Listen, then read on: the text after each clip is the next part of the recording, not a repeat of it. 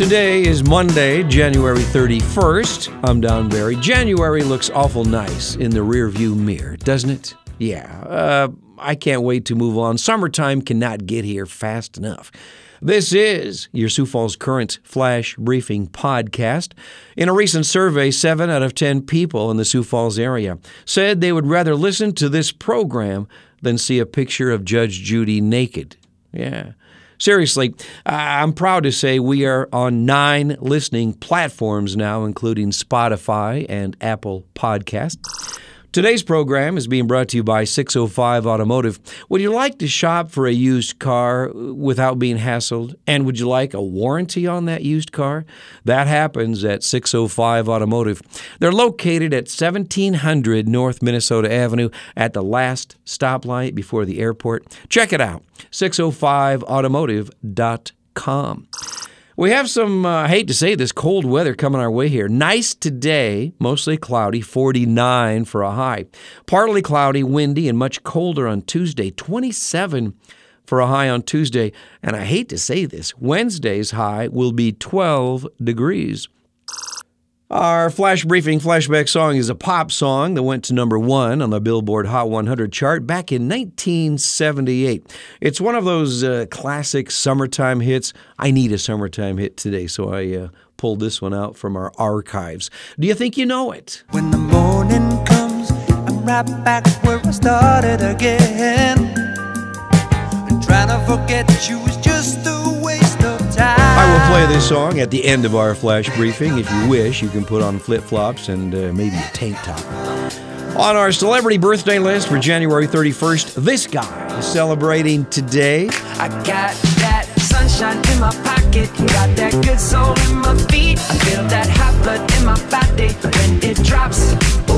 About your summertime hits. Justin Timberlake is 41 today, Minnie Driver 52. Actress Kerry Washington is 45. Nolan Ryan is 75. And John Ritter's son, Tyler Ritter, is 37 today. On this day in history, for January 31st, this song was released.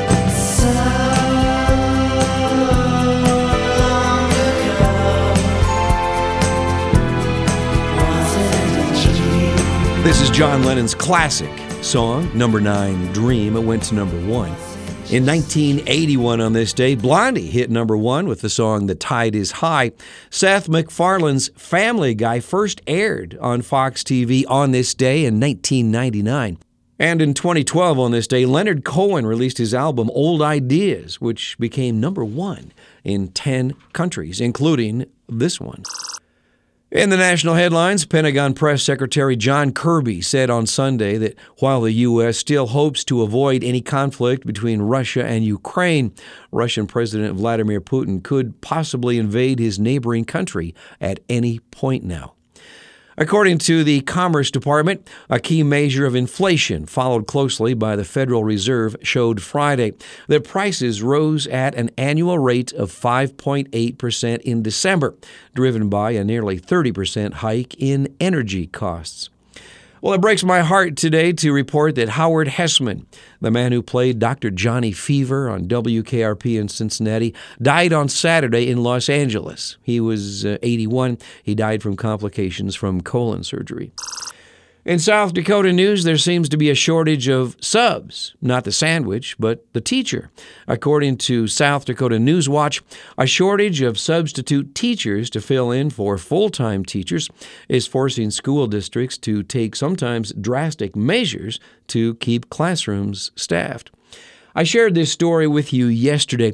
The U.S. Department of Transportation says that we have nearly 6,000 bridges in South Dakota, 1,000 of which are listed in poor condition. Well, today is the last day of the burger battle in Sioux Falls. 27 restaurants are participating in this. Uh, as soon as I know who the winner is, I will uh, let you know. Coming up this week on TV, the 2022 Winter Olympic Games begin. The opening ceremonies are on Friday. Fiddler on the Roof will be performed at the Washington Pavilion Friday, Saturday, and Sunday. The Stampede has uh, a couple of games this weekend, Friday and Saturday. And Scotty McCreery, a country star, will be performing on Saturday at the District I'll talk more about that later on this week.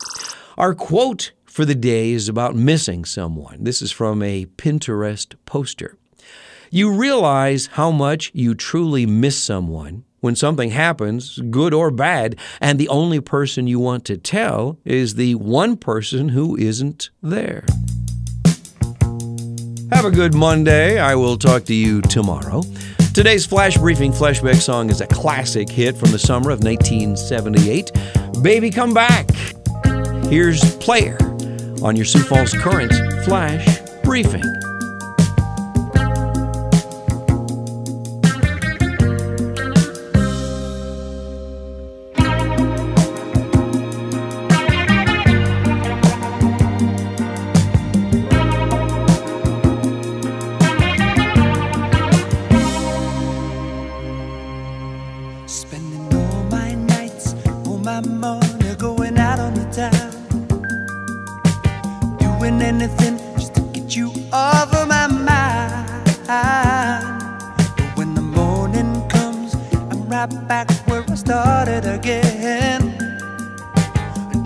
Forget you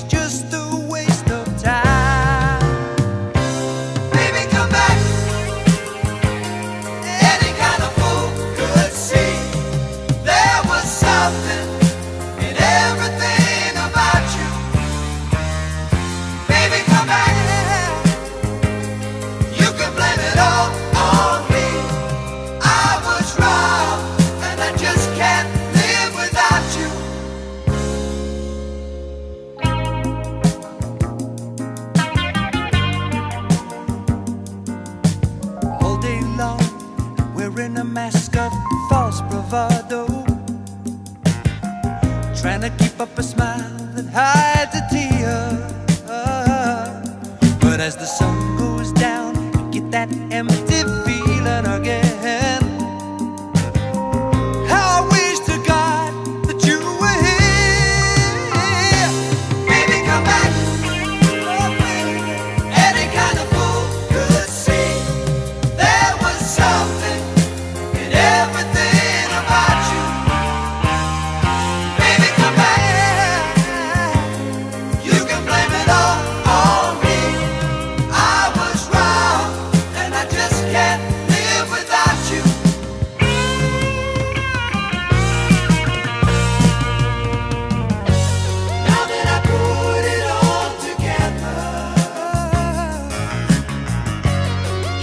chance.